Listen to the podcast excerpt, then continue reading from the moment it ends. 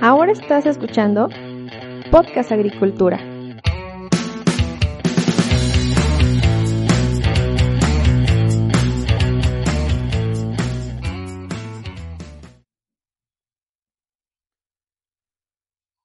Hola, ¿qué tal? Me da mucho gusto saludarlos nuevamente. El día de hoy les doy la bienvenida a un episodio más de Podcast Agricultura.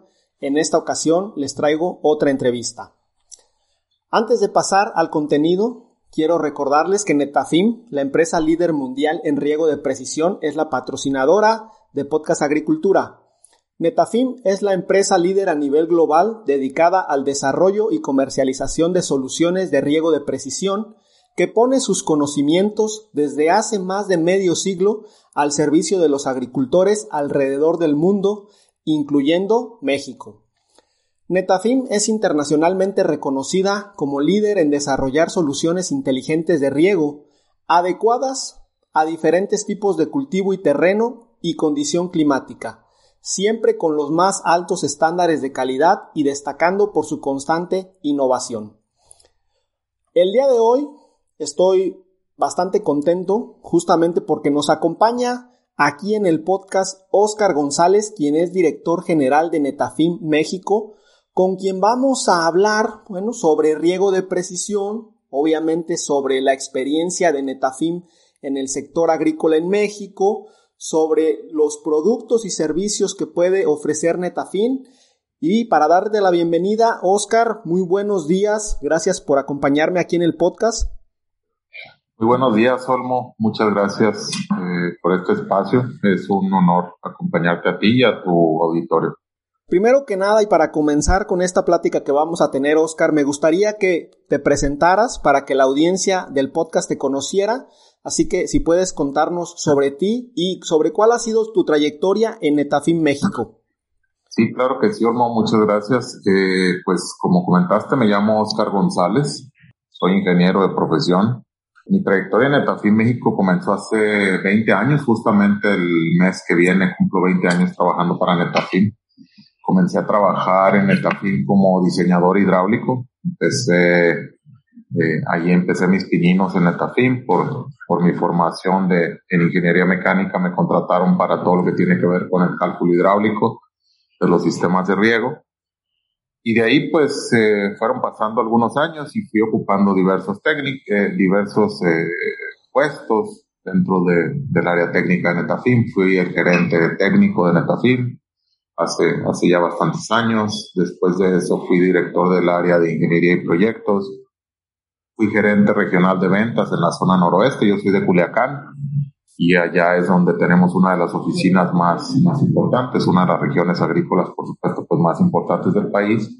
Eh, allá estábamos eh, fijando el, único departamento de diseño que teníamos. Ahora ya tenemos, digamos, un par de, de locaciones de, de, de, ingenieros de diseño en el país pero en aquel entonces pues éramos muchos menos personas, ¿no? Después de, de haber sido gerente regional de ventas de la zona noroeste para Netafim, eh, me invitaron a ser el director comercial del departamento de invernaderos, Netafim. En ese entonces la actividad de invernaderos era muy, muy importante para nosotros. Hacíamos proyectos de llave en mano, desde invernaderos de, baja tecnología o mayasombras hasta invernaderos de altísima tecnología con vidrio, producción de CO2, calefacción, todo tipo de control climático, riego, por supuesto. Después de eso, trabajé como director de Business Development y Marketing para Netafim México. Eh, y después de un tiempo desarrollando estas funciones, me invitaron a tomar la responsabilidad completa de la subsidiaria que tenemos en Centroamérica y el Caribe, donde atendemos ocho países. Y estuve un par de años eh, viviendo por el país, atendiendo este, este negocio que tenemos como, que se llama Netafim Centroamérica y el Caribe. Okay. Y el año pasado eh, regresé a México como, como el CEO de Netafim México. Entonces, pues la verdad es que he andado ahí del tingo al tango, pero la verdad todo eso ha sido más que grato y más que eh, enriquecedor para mi bagaje personal y profesional, por supuesto también. Excelente. Desde mi punto de vista, pues 20 años son muchísimos años en esta industria. Y además me llama mucho la atención que se podría decir, eh, como coloquialmente se menciona, que empezaste desde abajo, ¿no? Empezaste desde abajo en Netafim, ahora diriges Netafim México. Y por eso me gustaría, si nos puedes comentar sobre cuál ha sido la experiencia de Netafim en el sector agrícola mexicano. Claro que sí, mira, em, bueno, Netafim realmente eh, tiene, como lo mencionaste, más de medio siglo, ¿no? Netafim se fundó en 1965 en el, en el sur de Israel, en un kibutz llamado Hatzerim, eh, donde por mera necesidad eh, se dedicaba este kibutz a la agricultura y, y, las condiciones tan complicadas y tan, tan adversas de un terreno estéril y con, con tanta eh, escasez de recursos, pues llevaron a, a lo que siempre distingue al, al, pueblo israelí, ¿no? A innovar y a tratar de buscar soluciones sencillas con problemas muy complejos. Entonces, ante esa problemática eh, y, y, a base de observación en, en sociedad con un ingeniero llamado Simcha Blas, desarrollaron en aquel entonces el primer gotero, el, el, gotero laminar, con el cual, digamos, de alguna forma se pudo dosificar agua a, a diversos cultivos. En aquel entonces comenzó con algunos cultivos de cítricos. Okay. Se fue dosificando agua de forma controlada eh, y eso de alguna manera, eh, prácticamente por accidente, se dieron cuenta que el, el estar dándole agua a un cultivo o a una planta de manera controlada y sin, digamos, con, con un bajo flujo, por decirlo de alguna manera, eh, hizo que esta planta se desarrollara de manera mucho más eh, importante que el resto de las plantas que estaban a su alrededor. Entonces, con eso en mente se comenzó con este desarrollo con el ingeniero Simcha Blas, y después de, de, un par de años, eh, ya como Netafim, se empezó a industrializar la producción de, de, los primeros goteros que surgieron en aquel entonces. Entonces Netafim, como el inventor de la tecnología de la microirrigación a través del riego por goteo, eh, comenzó a, a, a, de forma, como dije, masiva o industrial, a producir estos goteros allá en el sur de Israel y se empezaron a, se empezaron a distribuir prácticamente por todo el país, no todo, todo Israel. Okay. Después de un tiempo, más o menos en, en dura, entre los entre el 65 y los años 70 se, se unieron un par de kibbutz más a la, a la sociedad, digamos, de, de, de Netafim, que se había recién fundado en el 65 en el kibbutz Hatzerim, se unieron el kibbutz Magal y el kibbutz eh, Iftach, que ese, bueno, un poquito después, y en 1981 eh, se fundó la primera subsidiaria fuera de Israel, que fue Netafim Estados Unidos. Nuestros colegas en el norte acaban de cumplir 40 años de, digamos, de, de vida vale. eh, como Netafim USA. Okay. Eh, y ya durante, esos, durante ese tiempo, a finales de los años 80, en México empezaron a llegar las primeras tecnologías de riego por goteo en diversos cultivos. El, de los primeros registros que nosotros tenemos eh, digamos, documentados es que se hicieron algunas primeras ventas de riego por goteo para melones en Colima hace ya bastantes años, como dije, a finales de los años eh, 80, por ahí, entre mediados y finales. Okay. Eh, y ya en 1994 se fundó Netafim México como una empresa establecida en México. Okay. Incluso antes que eso, eh, con algunos socios comerciales que teníamos en México ya se distribuían goteros de Netafim en, en México y, y, ya empezaba a, a, tomar importancia y relevancia el video por gotero. Sobre, sobre el por qué, eh, por qué hasta después se fundó, digamos, Netafim México, después de hace una década de que se, de que se habían empezado a introducir este tipo de tecnologías, es porque básicamente así empezaron todos los, todas las regiones donde Netafim comenzó a emprender y empezó a introducir este concepto, ¿no? Okay. Eh, primero venían algunos, eh, algunos representantes desde Israel y traían esta tecnología y la ofrecían a muchos productores, hasta que después ya la demanda fue tal que, que fue necesario tener un, un, un brazo, una subsidiaria aquí en México, y desde, y desde marzo de 1994 eh, se estableció Netafim México. acabamos de cumplir 27 años acá en México, ya digamos formalmente como, como una subsidiaria, eh, pero bueno, la verdad es que nuestra tecnología está así, aquí hace ya casi más de 40 años. Ok, solo para hacer una precisión, ¿un kibutz eh, sería como una agrícola de producción? Sí, un kibutz es una especie de cooperativa agrícola, ah, es una, es una, es una, digamos, unión de productores o una unión de familias que viven en un mismo entorno y que comparten una unidad productiva. Pues de inicio fueron unidades de producción agrícola, después se fueron llevando a cabo más, más actividades, ¿no? Que tenían, podían ser desde, desde índole pecuario, hasta industrial, como en este caso, pues el kibutz Hatzerim sigue existiendo en Israel, que es uno de los kibutz más grandes y más, eh, más importantes en, Israel. Y bueno, pues su actividad primaria es Netafim, ¿no? Después, eh, más adelante te, platico eh, cómo, cómo se han ido incorporando nuevos capitales a, a Netafim y, y, han hecho lo que es Netafim hasta ahora, ¿no? Pero como me preguntabas acerca de la experiencia de Netafim en el sector agrícola en México, pues en aquellos, eh, en aquellos primeros años de introducción de esta tecnología en México, pues te imaginarás que era todo un reto, ¿no? Convencer a productores cuyos métodos de riego eran muy tradicionales. Algunos hablaban del riego por temporal, para otros ya el riego tecnificado era el riego por inundación, ¿no? El riego el riego a gravedad. No, pues me imagino que sí, porque todavía al día de hoy es difícil convencer a algunos productores de, la tecnificación de riego, ¿no? Exactamente, ahora imagínate hace casi 40 años lo que eso significaba, ¿no? Un verdadero. Yo me acuerdo, yo me acuerdo en Sinaloa, cuando recién empecé a trabajar yo en, en Netafim, me acuerdo que aún teníamos en ese entonces que eh, convencer a productores de tomate industrial, por ejemplo, que aplicaran eh, nuestra tecnología, ¿no? Microirrigación para elevar la producción y, ahorrar agua y todo este tipo de cosas. Y, y, probablemente no resultaba tan obvio que esa era la forma adecuada de producir.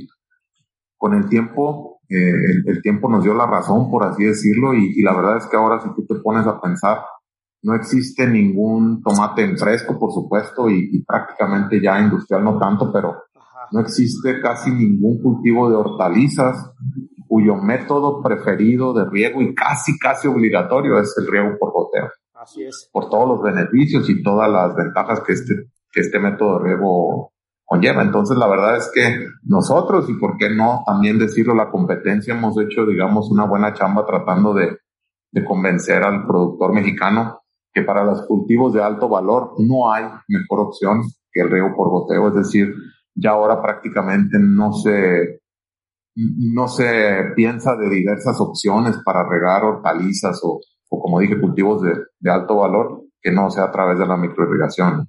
Así es, efectivamente, Oscar.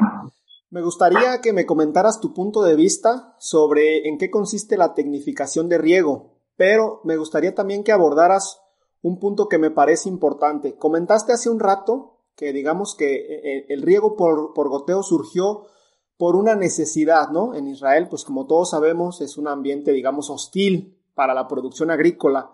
Y quisiera que enfoques eso que comentaste, pero complementándolo con el tema de México, donde en algunos estados, pues no hay esa necesidad todavía, ¿no? Yo, por ejemplo, vivo en Los Reyes, Michoacán, un lugar con mucha agua, donde incluso todavía se produce zarzamora eh, sin sistema de riego, ¿no? ¿Por qué? Porque los agricultores dicen, ah, viene agua del canal, ¿para qué invierto, no? Mira, yo creo que es una pregunta este, que, puede tornarse medio filosófica, ¿no? Porque hace poquito platicaba con unos compañeros de, de un diplomado sobre, sobre temas agrícolas justamente eh, y les preguntaba, ¿ustedes creen que en, en, estas regiones donde se habla de, de, sequías extendidas, les digo, ¿ustedes creen que hay escasez de agua? Y todos ellos dijeron, claro que hay escasez de agua, pues claro que, que falta agua en las ciudades y claro que hay. Eh, y les digo, pues mira, te voy a dar mi punto de vista.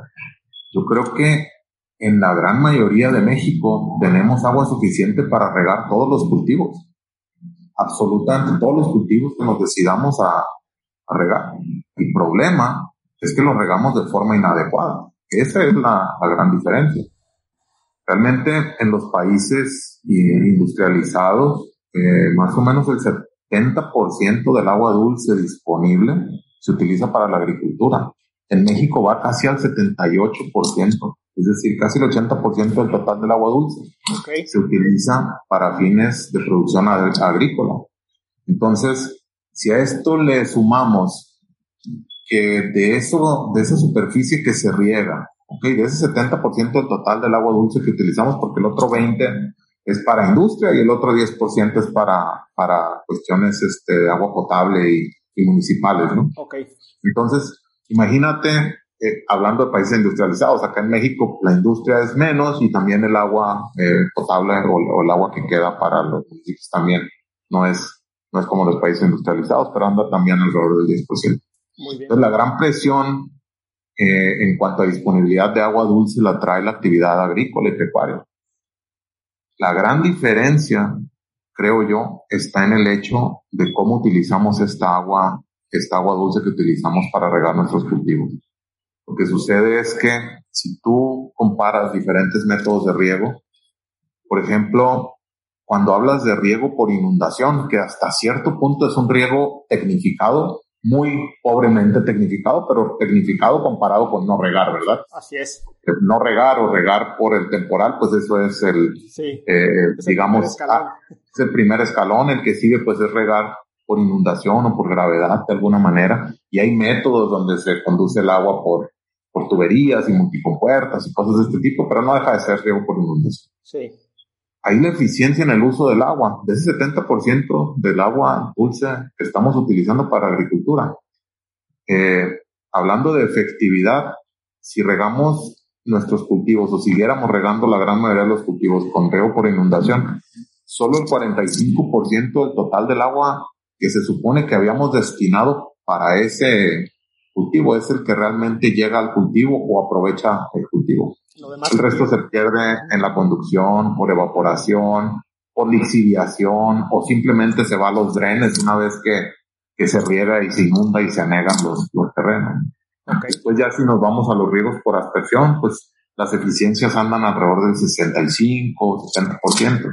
Pero si te vas al riego por goteo, las eficiencias andan en el 95, 98%.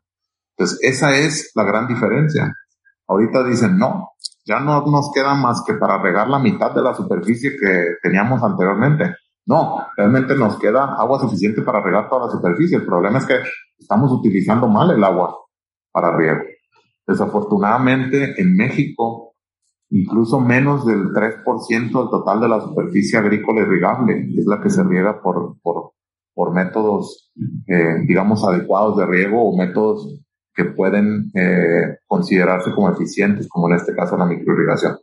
Entonces, sí, realmente hay un problema fuerte de sequía, hay un temporal muy irregular, hay zonas con demasiada presión hídrica en los cultivos, en las ciudades, en la industria, pero el principal, eh, quien principalmente puede contribuir a que este problema sea paliado de forma definitiva es definitivamente el agro, pero tendría que ser a través de métodos eh, de, riego adecuados, como en este caso el riego por goteo. Ok, eso ya entonces entramos con esto en el tema de tecnificación de riego. Digamos, lo primero que queda claro entonces es la optimización del recurso, pero ¿qué otros beneficios pueden tener los productores? Pues en realidad son muchos, ¿no? Eh, hay, por mencionarte algunos, y voy a tratar de hacerlo en comparación siempre con el riego rodado para, para digamos, mostrar dos extremos, ¿no? Sí. Voy a dejar de fuera el, el riego de temporal, que, que, donde primero que nada pues, está sujeto a, a que Tlaloc tenga ganas de que tus cultivos se rieguen o no, ¿verdad? Pero hablando ya del riego rodado, el riego por inundación, cuando, cuando nosotros eh, utilizamos riego por inundación, sucede que le damos una gran cantidad de agua al cultivo en una ocasión determinada cuando en teoría tenemos o, tenemos el agua disponible o vamos a pensar que en teoría sí tienes eh, la posibilidad de dárselo cuando el cultivo lo requiere. Ok. Pero lo que sucede es que primero anegamos el suelo, llevamos al, al, al suelo a un punto de saturación, ¿okay? y esto quiere decir que la zona radicular de los cultivos se llenan de agua. Hay una la, la combinación que debe haber ahí en la zona radicular, pues es suelo, por supuesto, agua, aire y nutrientes. ¿Qué pasa cuando regamos por, por, eh, por inundación? Pues resulta que primero que nada al saturar el suelo le sacamos todo el aire a la zona radicular. Entonces la raíz empieza a estresarse porque no tiene suficiente cantidad de, de oxígeno, de aire para, para hacer sus funciones, para chambear y, y, y, empezar a producir. Por otro lado, empezamos a lixiviar muchos de esos nutrientes que en teoría ya se los habíamos colocado al cultivo, o si no los aventamos al dren, porque pues el riego rodado sigue su, su camino, digamos, la parte que no se utiliza y se va al dren. Así es. Entonces esto nos hace, primero, pues nos puede llevar a contaminar los mantos freáticos que ya de por sí están sufriendo una presión bastante importante a nivel de la extracción. Nos puede llevar a contaminar eh, otros acuíferos, incluso superficiales, cuando estamos eh, llevando fertilizantes de cualquier tipo al dren. Y por otro lado, y, y de forma muy importante, el cultivo empieza a sufrir con esos eh, golpes tan fuertes de agua, tan pesados que como dije, le sacan el aire al suelo y hacen que el cultivo también en ese momento no creas que está trabajando de forma adecuada o incluso deja de trabajar. Y cuando digo trabajar, pues trabajar para nosotros, no trabajar para producir. Claro. Ahora, ¿cuál es la diferencia o el beneficio que el, que el riego por goteo trae a los cultivos? Pues es justamente la posibilidad, primero que nada, de no mojar el suelo. Nosotros no queremos mojar el suelo, nosotros queremos darle la cantidad de agua suficiente al cultivo en la zona radicular donde lo necesita. Somos capaces a través del riego por goteo de administrar los nutrientes de forma medida y adecuada y de una forma también mucho, muy precisa, justamente donde el cultivo los necesita, no en el dren, no en el suelo, no en los mantos freáticos, no, en la raíz, donde el cultivo requiere estos nutrientes. Muy bien. Y esa forma medida de, de, aplicar agua, pues hace que también las condiciones de suelo ahí en la zona radicular se, digamos, se podría decir que está el suelo todavía esponjoso, llevas al suelo a capacidad de campo, nunca a punto de saturación, y también te permite, a diferencia del riego rodado, que es algo que no te comenté, normalmente los riegos rodados, primero saturas el suelo y vuelves a aplicar normalmente prácticamente cuando el suelo ya está en un punto entrando eh, en un estrés hídrico, el cultivo ya cuando el suelo empieza a estar eh, punto de marchitez permanente o, o, digamos no tanto, pero ya ya cuando incluso el cultivo se empieza a estresar. Sí. Y el riego por goteo te permite mantener de forma muy constante y precisa el suelo siempre en capacidad de cambio. Y eso el cultivo te lo agradece como pues con una mayor producción. Así es. Y en el tema de, del retorno sobre la inversión, ¿tendrás algunos datos generales de en cuánto anda el riego por goteo o por microaspersión? Y te lo pregunto porque, bueno, ya conocemos a veces que muchos productores dicen, bueno, no, no meto el riego porque cuesta tanto, y más que inversión, lo ven como un gasto y no lo sacas de ahí. ¿Hay algún dato que puedas comentar al respecto? Mira, es, es hasta cierto punto complejo hablar de un dato en particular porque cada cultivo y, y, la economía de cada cultivo es diferente, ¿verdad? Sí. No es lo mismo hablar de la economía del cultivo, de cultivos commodities o extensivos, que hablar de la economía del cultivo cuando hablas de cultivos de alto valor como los arándanos, el tomate de invernadero o los aguacates. Así es. Pero en términos generales te puedo decir que eh, si, si, si tú eres lo suficientemente, eh, digamos, estudioso de tu cultivo como productor y estás metido en, en, el día a día y estás midiendo cuáles son tus costos, cuáles son tus rendimientos, cómo es tu consumo de agua, de fertilizantes, y te acercas a una empresa profesional que te asesore desde el principio, eh, normalmente en conjunto encontrarán la solución de riego adecuada para tu cultivo. ¿Qué quiere decir esto? Pondrás un sistema de riego, primero que nada, que tiene que ser diseñado de forma específica para tu, para las condiciones en, donde tu cultivo está establecido. Y cuando hablo de las condiciones específicas de cultivo, no solamente hablo desde el punto de vista agronómico, técnico, también hay que entender cuáles son las condiciones de costos, de rentabilidad del cultivo, de capacidad de ese cultivo de producir más o menos. Eh, normalmente, como te decía, en todos los cultivos de alto valor prácticamente es comúnmente aceptado que sí o sí se utiliza riego por goteo. Sí. ¿sí? O microirrigación, porque por ejemplo en el caso del aguacate normalmente también se puede regar por microaspersión, pero hablando de, de riego por goteo en particular, prácticamente todo tipo de cultivos de alto valor se riegan por goteo. ¿Por qué? Porque pues ya sabes que vas a maximizar la producción, vas a maximizar el ahorro de agua, vas a eliminar gastos innecesarios de fertilizantes, ¿ok? Vas a poder controlar de forma muy precisa todo tipo de aplicaciones, incluso a través del sistema de riego. En el caso de los cultivos hidropónicos, eh, tienes la capacidad de controlar lo que tienes en el drenaje, tanto en cantidad como en calidad de drenaje, hablando de conductividad o pH en el, en el drenaje. Entonces, en ese caso, prácticamente hablar de si sí o no eh, adoptar riego por goteo, pues es hasta cierto punto irrelevante. La pregunta interesante viene en los cultivos que no son de tan alto valor, en los commodities, en los cultivos extensivos. Así es. Pero realmente hay, hay muchos factores que terminan haciendo que haga sentido, valga la redundancia, eh, instalar riego por goteo en cultivos extensivos. Te voy a dar algunos datos. Claro.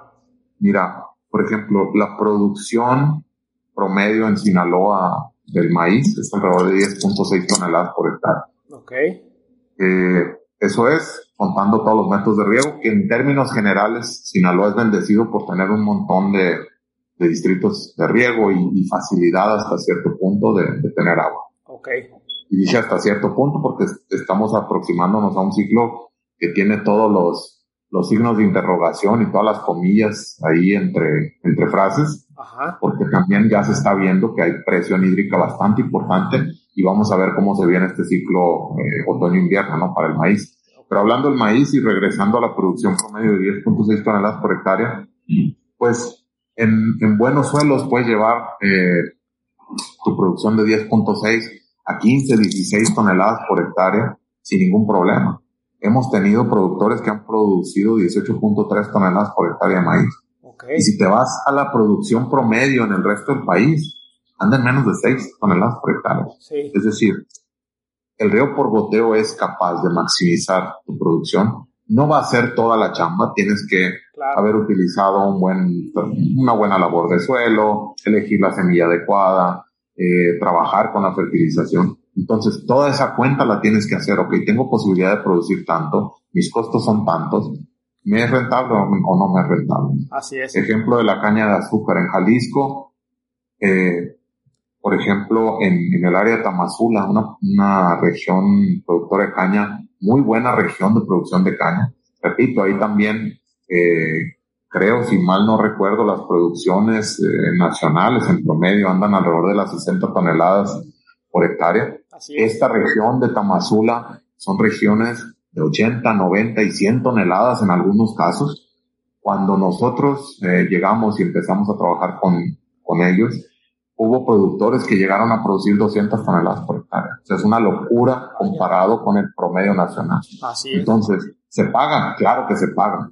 Ahora, el riego por boteo no lo es todo el riego por goteo más el manejo adecuado del riego por goteo. Y aquí es donde entra la diferencia que hace Netafim contra la competencia. Nosotros no solamente tenemos la tecnología, sino que tenemos también el acompañamiento técnico y agronómico para asegurarnos que los productores que justamente están adoptando este tipo de tecnología no se queden solos preguntándose, y ahora que tengo esto, ¿cómo le hago? ¿no? Sí, sí, sí. Esa es nuestra apuesta. Antes de, hablar sobre este servicio técnico de acompañamiento, que me interesa mucho el tema, y, dado que ya comentaste eh, datos sobre algunos cultivos, me gustaría preguntar tu opinión de manera general. Eh, ¿Qué opinas sobre el panorama agrícola en México, tanto en, producción como en mercado? Pues mira, igual, ¿no? Depende de, de cada cultivo. La realidad de las cosas es que Creo que el año 2020 fue retador para todos, para todas las industrias. Eh, la industria agropecuaria en general no, no fue la excepción. Eh, pero por otro lado, yo creo que primero que nada México tiene vocación de país productor, ¿no? Somos un productor primario por excelencia. Somos el más grande exportador de tomate del mundo. Es decir, eh, China exporta más, pero nosotros somos el mayor exportador, eh, en particular de tomate, por ejemplo. Entonces, ¿qué es lo que, qué es lo que está, qué es lo que está pasando? en realidad somos competitivos en cuanto a costos de producción, somos competitivos en cuanto a tecnología, porque también, eh, si me preguntas, toda la, tecnología más avanzada para la producción sí existe en México. Ah, no es que está, no es que está, digamos, eh, de forma tan generalizada, adaptada o adoptada por todos los productores, pero en realidad existe. Entonces, yo pienso que el panorama de la agricultura sigue siendo lleno de oportunidades, sigue siendo muy alentador. Nosotros siempre hemos pensado en Netafim que estamos en el negocio correcto, ¿no? Eh, estimamos que para dentro de muy poquitos años las próximas guerras se van a librar por el agua y la, los grandes retos que tiene la humanidad de aquí al año 2050 son, se habla de que va a haber entre 9 y 10 mil millones de personas en el mundo. Así es. Y no es que tenemos más agua y no es que tenemos más tierra. Es decir, vamos a tener que ser capaces de hacer más productivo cada metro cuadrado de, suelo arable que tenemos disponible. Que a la vez, by the way, se está viendo eh, bajo presión por las manchas urbanas que cada vez eh, se están moviendo más hacia las zonas rurales, hay más migración de las zonas rurales a las zonas, este, digamos, a las zonas urbanas. Entonces, todo esto son retos muy importantes, pero en los cuales nosotros ya trabajamos desde hace más de 50 años. Y todos los años estamos innovando para ser mucho más competitivos y mucho más atractivos para, para atajar también este tipo de problemas. Entonces, regresando a tu pregunta, yo creo que el panorama de la agricultura en México, si bien es retador, está también lleno de grandes y grandes y enormes oportunidades. Creo que uno de los temas que nos ocupa mucho en Netafim eh, es justamente el, ok, ya en los cultivos de alto valor nuestra tecnología es un must, es un es de uso común. Estamos trabajando en soluciones mucho más adecuadas para los cultivos extensivos, y cuando hablo de soluciones más adecuadas, hablo de soluciones tecnológicas o de financiamiento o de servicios o de acompañamiento para que también en ese sector eh, pues sigamos siendo junto con el productor partícipes y protagonistas de, de, una transformación del campo mexicano en el sentido de la productividad, ¿no? Muy bien, Oscar. Y este, bueno, considerando como bien acabas de decir que los productos Netafim ya están, digamos, muy extendidos y muy conocidos y dada la gran competencia que existe en, el tema de productos para riego, ¿qué ofrece, qué servicios ofrece Netafim que sean destacables y que realmente estén ayudando a aprovechar esas oportunidades de negocio que bien comentas que existen? Pues mira, nosotros desde siempre, eh, y, cuando digo desde siempre es, es desde que Netafim nació, eh, nos hemos preocupado porque el tema de los productos sea para nosotros la calidad, la innovación, la efectividad con la que tenemos nuestros productos en el mercado, eh, es algo que tenemos que dar por sentado. No nos consideramos nunca al lanzar un producto el, el ir en segundo o, no sé qué lugar en, entre la competencia. Okay. Nuestra única vocación es sacar productos de excelencia, el mejor producto del mercado en cada uno de los segmentos donde, donde participamos. Y eso de entrada es, como te digo, lo que damos por sentado. Sí. Tenemos el mejor producto del mercado en cualquiera de los segmentos en los que participamos period, como dicen los americanos. no hay más. Eso ya es algo que está extendido, que los agricultores y nosotros los técnicos conocemos la calidad de los productos. Ahora, ¿qué viene después? Exacto. Ahora, resulta ser que muchas veces hay productos que son probablemente no el mejor producto, pero son lo suficientemente buenos para algunos cultivos o son regularmente buenos y hacen la chamba entonces, Netafim desde el principio, además de sacar los mejores productos al mercado, nos hemos preocupado de siempre estar cerca del productor. ¿A qué me refiero con esto?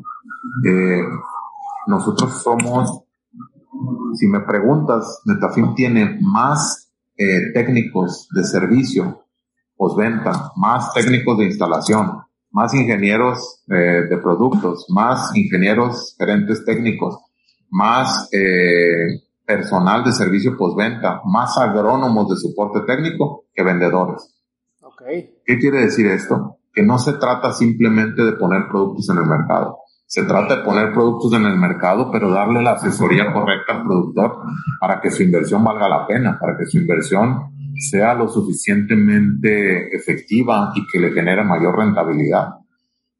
Dado que esto es muy importante, yo creo en todas las industrias, Netafim desde hace algunos años, un par de años, hemos estado, trabajando muy, de forma muy, pues muy proactiva en, en ofrecer dentro de nuestra canasta de productos, por decirlo así, no solamente el producto físico per se, sino productos de servicios. Tenemos tres esquemas de servicios, que son las pólizas de servicio anuales, Irrigation as a Service o Operation and Maintenance. ¿Qué quiere decir esto? Las pólizas de servicio anuales es que, anuales es que si tú tienes un, eh, tú tienes un proyecto, eh, nuestros expertos van, lo evalúan, te ayudan a determinar eh, áreas de oportunidad en ese, en ese proyecto, eh, digamos que asesoran durante la vida o el ciclo de vida donde se establece este contrato, eh, se hacen eh, visitas técnicas y agronómicas de acompañamiento y con todo este,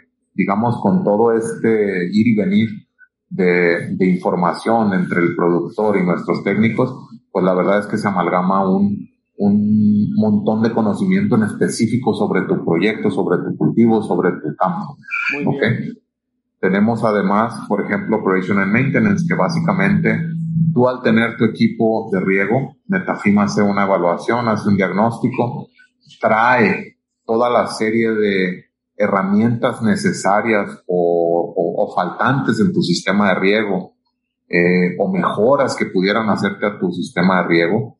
Y en el periodo donde se establece este contrato, Netafim, además de traer todas esas mejoras a tu sistema de riego, Netafim opera y mantiene tu sistema de riego. Es decir, tú como productor te olvidas de tener que operar tu sistema de riego, se lo dejas a los expertos de Netafim, esta parte de operar tu, tu sistema de riego, tanto en, en, en, cuanto a la cantidad de agua y nutrientes que debe tener el, el cultivo, la frecuencia, eh, la, digamos, la periodicidad con la cual se tienen que estar aplicando estos sistemas de riego, eh, perdón, estos riegos en, con tu propio sistema ya mejorado por Netafim. Entonces, a este esquema le llamamos, como te dije, Operation and Maintenance. Y por último, tenemos Irrigation as a Service. Irrigation as a Service es un sistema donde prácticamente Netafim te dice, ok, no te apures, tú no necesitas invertir en un sistema de riego, colócalo como parte de tu gasto operativo. Netafim llega, te instala un sistema de riego que no necesariamente es de Netafim, digo, no necesariamente es del productor, es de Netafim, y Netafim con ese sistema de riego te va a regar tus cultivos ah. durante la vida que dura este contrato. Mira, eh, interesante. Desconocía la verdad este servicio de operación y mantenimiento y el de Irrigation as a Service. Creo que eh, esto me da a entender que la idea de Netafim es trabajar muy de la mano con los, con los clientes, con los productores, con los técnicos pero aquí me entra una pregunta y es justamente derivada de este tema de la pandemia, de la cual parece ser que ya por fin estamos saliendo, y es qué estrategias implementaron ustedes cuando surgió este problema para no eh, alejarse de los clientes. Pues mira, Olmo, yo creo que como todas las empresas nos tuvimos que poner creativos, ¿no? Eh, primero que nada, voy a tratar de partir eso en dos, en dos eh, partes. Nuestras fábricas siguieron operando de forma normal hasta cierto punto, es decir, con todas las medidas de seguridad, nuestra producción siempre estuvo 24/7. Eh, todo lo que fueron las labores administrativas de la empresa, como en la gran mayoría de las empresas en el mundo, empezamos eh, con el tema de, de trabajo remoto, trabajo desde casa. Normalmente nuestros técnicos de campo por el hecho de trabajar, digamos, fuera o trabajar en el campo sin hacinamientos, pues normalmente seguían estando eh, cerca de nuestros clientes, por supuesto, observando todo tipo de medidas sanitarias aplicables para la situación. Pero por otro lado, para seguir en comunicación con nuestros clientes, eh, nuestra área de marketing trabajó en varios esquemas donde, por ejemplo, eh, a través de YouTube se se sacaban una serie de videos de, una especie de do it yourself, ¿no? Hágalo usted mismo, donde se tomaban, eh, pues son videos cortos donde se dan tips para resolver eh, problemática de día a día del campo, cómo, cómo se regula una válvula, cómo se limpia un filtro manual, cómo, qué hacer si el solenoide está tapado. Es decir, ese tipo de, de videos tutoriales ayudan mucho en, en, en, la operación al productor y pues nos pareció adecuado sacar este tipo de contenido en esos momentos donde el mismo productor tenía que muchas veces estar más bien en línea que, que, que tanto en la calle, por decirlo así, como, como normalmente sucede. Así es. Eh, sacamos también una serie de agriconsejos donde mensualmente nuestros expertos agronómicos empiezan y, y, y, y, de hecho continúa hasta ahora el hecho de que hayamos vuelto hasta, hasta hace poco a, a una nueva normalidad eh, no ha dejado de ser eh, digamos, no ha dejado de ser interesante que saquemos contenido como este que le llamamos agriconsejos. Este tipo de videos eh, tocan temas agronómicos relativos al manejo del riego, al manejo de los cultivos por sí mismos, para justamente mejorar la operación en el campo, ¿no? Y por otro lado, pues los webinars, ¿no? Eh, hay cursos en línea gratuitos donde expertos técnicos y agronómicos de Netafim eh, igual, ¿no? Se tocan temas relevantes sobre cultivos, sobre todo sobre esos cultivos que digamos van entrando o que muchos, muchas personas tienen ciertas preguntas o dudas acerca de cómo regarlos, eh, cómo se operan los sistemas de riego muy en específico para, para tal o cual aplicación. Entonces, pues es parte de lo que todo mundo yo creo hemos tenido que hacer, ¿no? Después de, después de experimentar este año 2020 tan raro y, lo que va del 2021. Así es, Oscar, es interesante escuchar cómo eh, en Netafim tuvieron que adaptarse un poco a esta situación. Y ya que estamos hablando pues de este tipo de cuestiones, también me gustaría aprovechar para preguntarte qué es lo que viene de Netafim. ¿Hay por ahí alguna tecnología o algún lanzamiento que estén preparando? Eh, ¿Cómo ves el mercado futuro? Y me refiero a 10 años vista eh, de, de, riego de precisión. ¿Qué, qué se viene? Pues mira, Netafim siempre se ha caracterizado por ser una empresa que, que la innovación es parte de nuestro día a día. La verdad es que la empresa eh, invierte muchos recursos en todo lo que tiene que ver con investigación y desarrollo de nuevas tecnologías, nuevos productos. Cada año sacamos 5, 6, 7, 8, 9 productos eh, nuevos al mercado. Eh, para diferentes aplicaciones. Este año estamos eh, por lanzar una, una línea de discos nueva, estamos lanzando ya, okay. llamada Alpha Disc, que justamente su característica principal es que de forma muy compacta, de por sí ya los filtros de, de anillos, los filtros de disco, tienen capacidad de filtrar grandes cantidades de flujo con, digamos, un espacio en el cuarto de riego o en la caseta de riego ya relativamente reducido. Eh, bueno, Alpha Disc todavía mejora esta situación, cuenta con un mecanismo de retrolavado mucho más eficiente que los anteriores, utiliza menos presión que, que los que los filtros con los que contábamos anteriormente, es decir, tiene una serie de ventajas muy interesantes. Okay. Eh, otros, otros productos como Netbow para cultivos hidropónicos, seguimos invirtiendo bastante tiempo y recursos en, eh, en ir mejorando nuestra oferta de digital farming. Es decir, realmente eh, estamos muy, muy activos en ese, en ese sentido.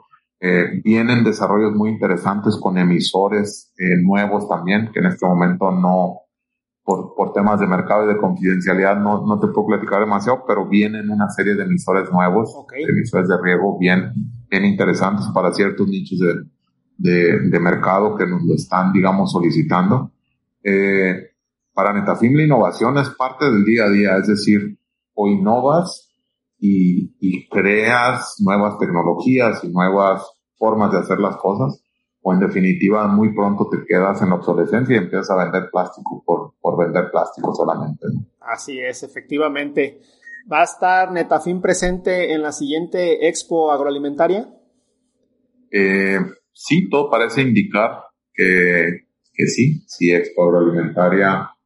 Eh, esperemos la, la situación sanitaria eh, ayude, ¿verdad?, a que, a que el evento se, se realice.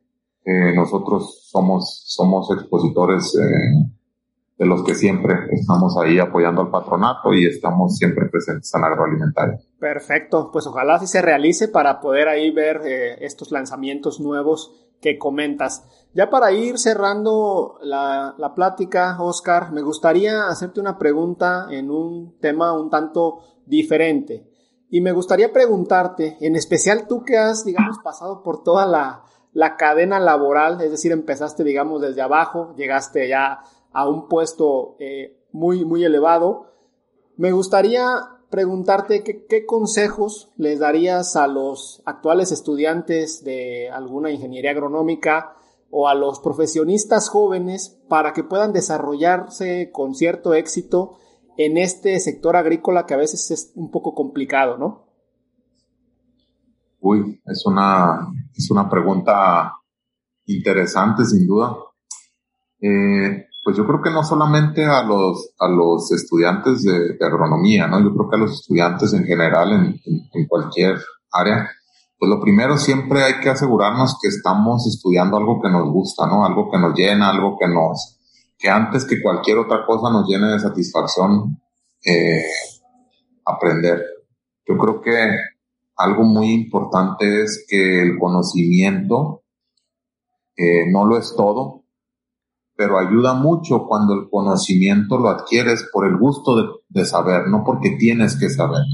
Yo creo que están eh, todas las personas que de alguna forma están teniendo la oportunidad de, estudiar una carrera profesional, eh, lo primero que deberían tener en mente es que existe un montón de gente que pues se quedó en el camino y no pudo llegar hasta ese punto. Sí. No es que una carrera profesional te abre las puertas para todo, o te asegure el éxito, o no es que una carrera profesional te va a sacar siendo este, el no hay más y el experto en todo, pero normalmente es un buen punto de inicio, ¿no? Es, es recorriste una serie de, de pasos más adelante que mucha gente que, que eventualmente no tuvo esa oportunidad. Eso es lo primero.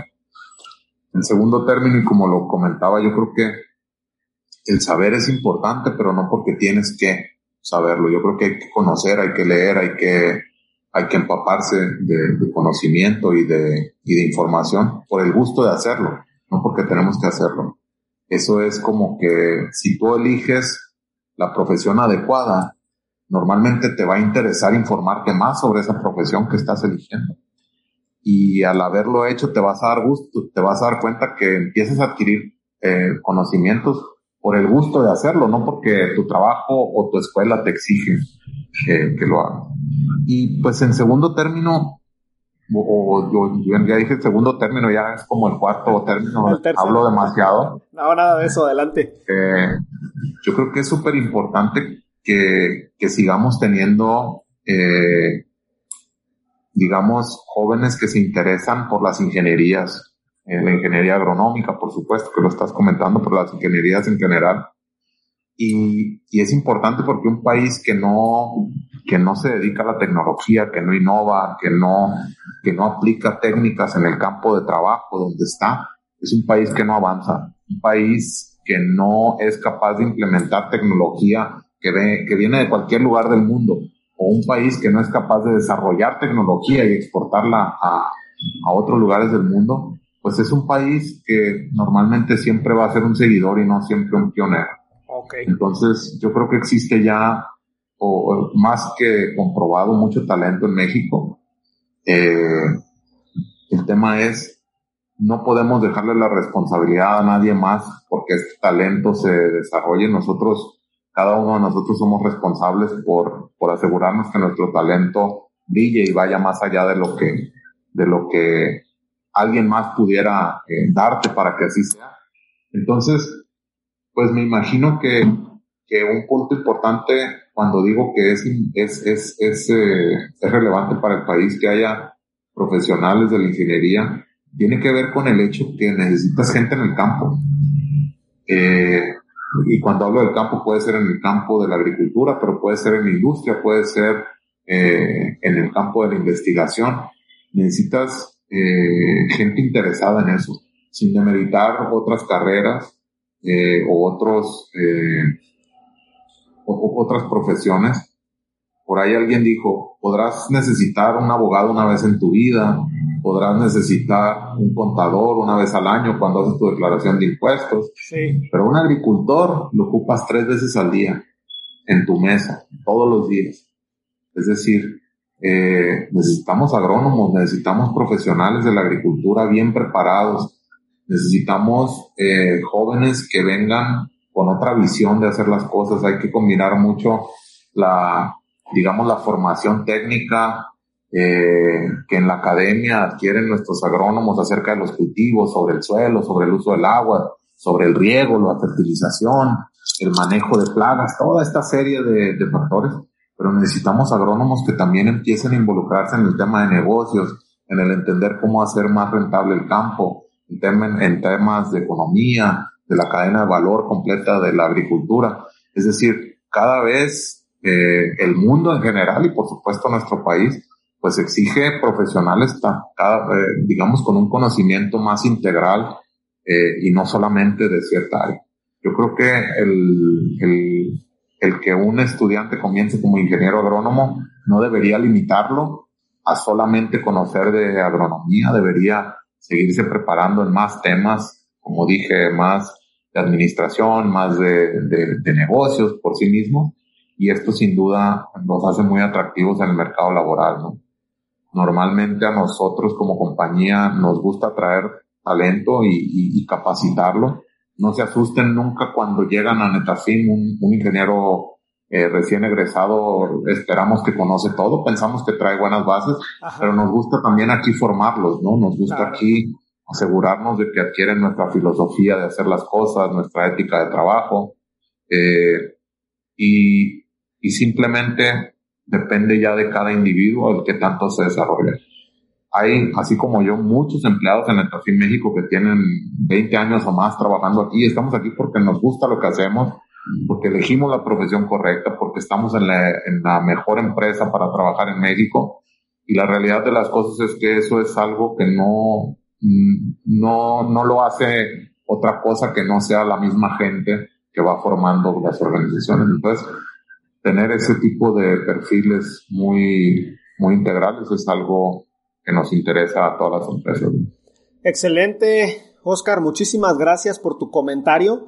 Y bueno, ya para ir cerrando esta entrevista, quiero agradecerte de antemano por el tiempo y la disposición para, bueno, estar aquí platicando conmigo. También quiero agradecer a tu equipo que permitió realizar esta entrevista, a, a Eli, a Jesse ya nada más para terminar, eh, si alguien quisiera estar en contacto con Netafim, seguir las actualizaciones de la empresa, no sé si nos puedas comentar en qué redes sociales están, si hay este, pues alguna forma de contacto y tu comentario final ya para cerrar.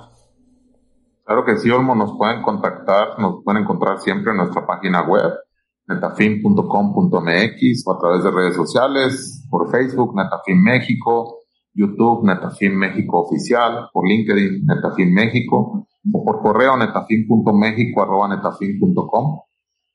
Y pues nada, muchísimas gracias por este espacio. La verdad es que somos fans de tu, de tu blog y, y, nos, nos gusta siempre estar eh, escuchando lo que, las novedades y, toda esta información que, que te has dado la tarea de difundir. Yo creo que es un medio muy importante justamente para que, para que la audiencia eh, esté informada de lo que sucede en el campo mexicano. A veces pensamos que el campo o las actividades primarias están cargadas de, limitaciones y de ciertas...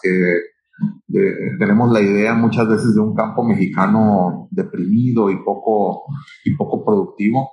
Y la realidad de las cosas es que México es un país eh, cuya producción primaria es bien pujante, bien, bien eficiente, es cierto, tiene muchas áreas de mejora, podemos hacer mucho todavía por, por la producción agrícola en el país, pero la realidad de las cosas es que la tecnología ya está, tenemos todos los recursos, repito, hay que utilizarlos de manera correcta, ¿verdad? Pero tenemos el conocimiento, tenemos profesionales que saben ah, hacer las cosas, hay talento en la gente que, que trabaja en el campo mexicano entonces, eh, la labor que hacen medios como, como, como el tuyo es, es sumamente importante para difundir estas, esta información al público en general, ¿no? Eh, como dato así muy, muy, muy, digamos, puntual, el año pasado la economía de México, pues como tú sabes, creció alrededor de un 9%. Sí. Pero el Producto Interno Agrícola Bruto eh, fue el único que creció, alrededor de un 1%. Es decir, a pesar de la crisis, a pesar de la pandemia, a pesar de todo, la, eh, digamos, eh, la economía agrícola en México sí creció, poquito, de forma modesta, pero creció. Eso nos habla de nuevo de la vocación que tiene el país por la producción agropecuaria en general, ¿no? Entonces, apostémosle, apostémosle a eso y, y sigamos apoyando el sector, ¿no? Excelente, Oscar. Muchísimas gracias. A todos ustedes que han llegado hasta aquí, les agradezco que nos hayan escuchado a mí y a Oscar González, director general de Netafin México. Por favor, les pido su colaboración para que me ayuden a compartir este episodio con algún eh, contacto con algún amigo, algún familiar a quien crean que le puede resultar de interés y utilidad. Recuerden que yo los espero el siguiente martes con un episodio más de Podcast Agricultura. Hasta luego.